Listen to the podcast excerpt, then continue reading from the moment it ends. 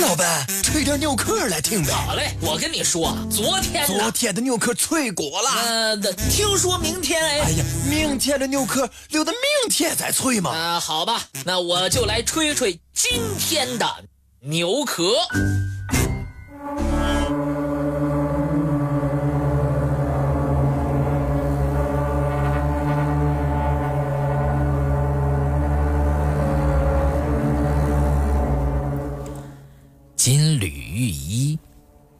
就是用金线将玉片缝制成的脸服。那为什么古人将金缕玉衣作为脸服呢？这种丧葬习俗主要盛行于何时？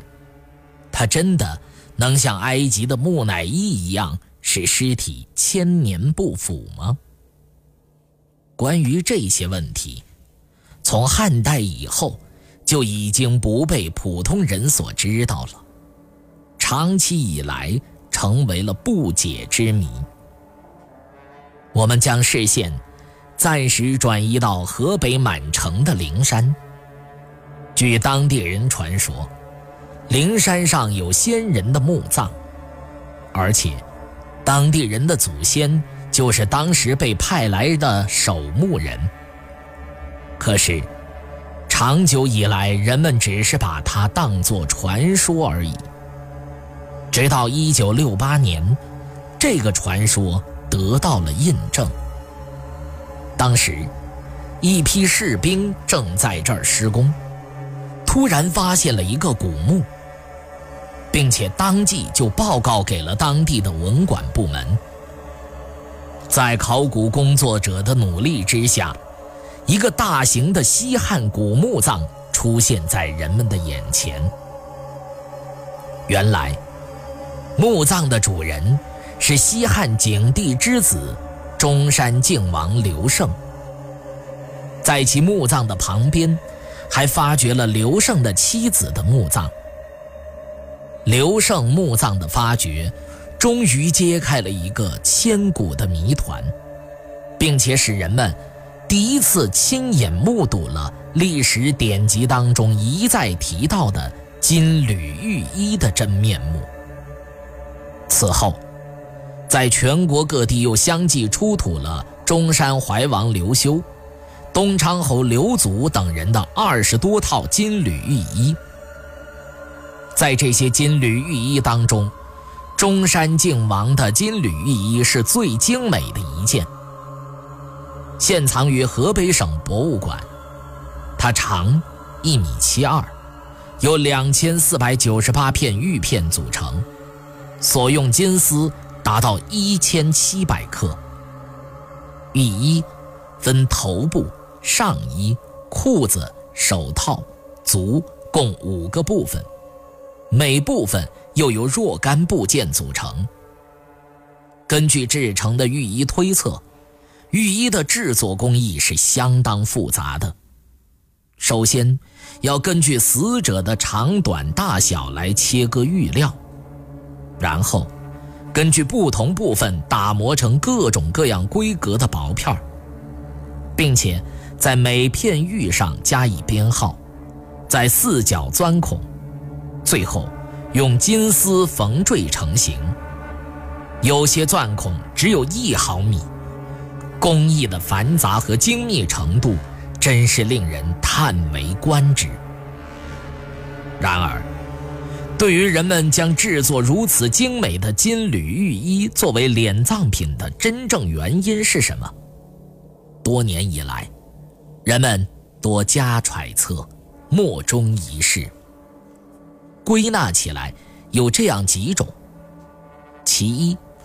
它是两汉之前的史前玉器，由祭祀用品发展到殓葬用品的自然结果。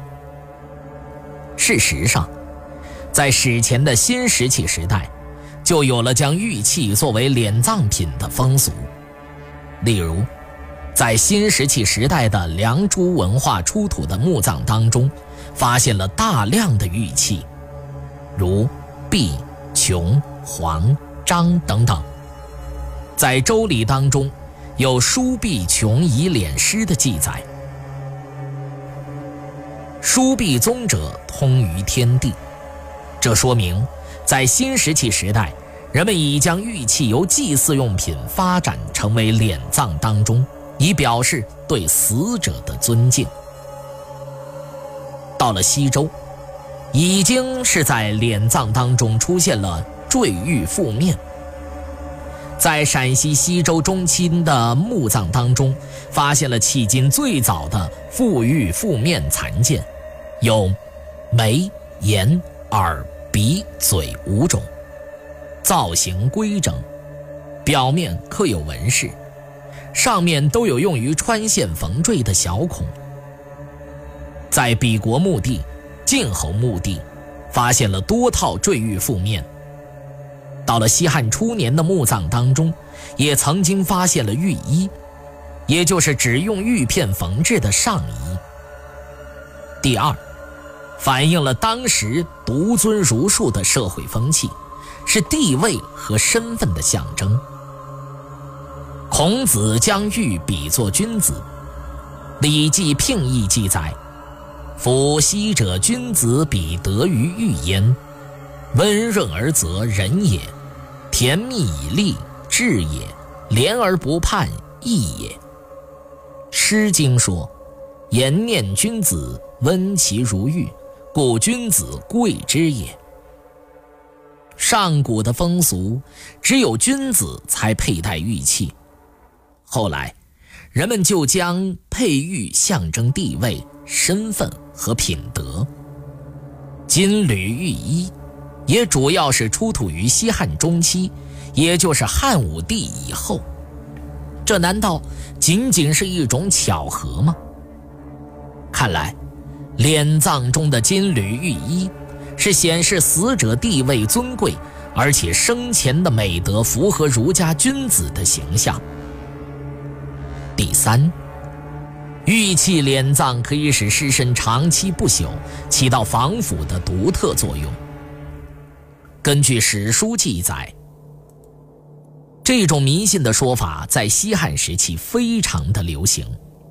例如，在《抱朴子》当中说：“金玉在九窍，则死人为之不朽。”《后汉书》卷四十一说：“凡贼所发有玉甲连者，率皆如生。”《西京杂记》记载。观其天象形照，尸身不坏，孔窍中有金玉，其余器物皆朽烂不可别。既然人们都认为玉器可以使尸身长期不坏，那么王侯贵族们便要想尽办法用玉来保护自己的尸身，这也就不足为奇了。到现在为止。人们不仅发现了金缕玉衣，而且还发现了银缕玉衣、铜缕玉衣以及丝缕玉衣。使用玉衣进行殓葬，一般是在汉代中期以后到东汉时期，而且从皇帝到皇亲国戚、各地诸侯王、列侯所使用的玉衣都有等级贵贱之分。《后汉书·礼仪志》中说，帝后使用金缕玉衣，诸侯王、列侯使封、贵人使用铜缕玉衣。按金银铜丝依次排列的墓主人的贵族等级也由高至低，绝对不能逾制，否则将会受到严惩。既然帝后才能使用金缕玉衣，那么为什么？刘胜殓葬也能用到金缕玉衣呢？有人推测，可能是因为皇帝特赦。事实上，在西汉中期之后，现发现有很多的诸侯没有按照规定使用。看来，在西汉中期时，因为金缕玉衣刚开始在殓葬当中使用，所以朝廷的敛服制度还不完善。王侯贵族们就借机越权使用，皇亲国戚和豪强贵族也使用金缕玉衣。更为有意思的是，传说汉武帝的脸服也是金缕玉衣，但更为精致和豪华。《西京杂记》当中说：“武帝颊上皆镂为蛟龙、鸾凤、龟灵之象，是谓蛟龙玉甲。”但直到今天为止，位于西安附近的汉武帝茂陵还沉睡于地下。如果真像史书上记载，这些图案是在坠起来的片片玉块上独立雕刻。还是采用了其他方式，那也只有等到茂陵开启之后，才能真相大白了。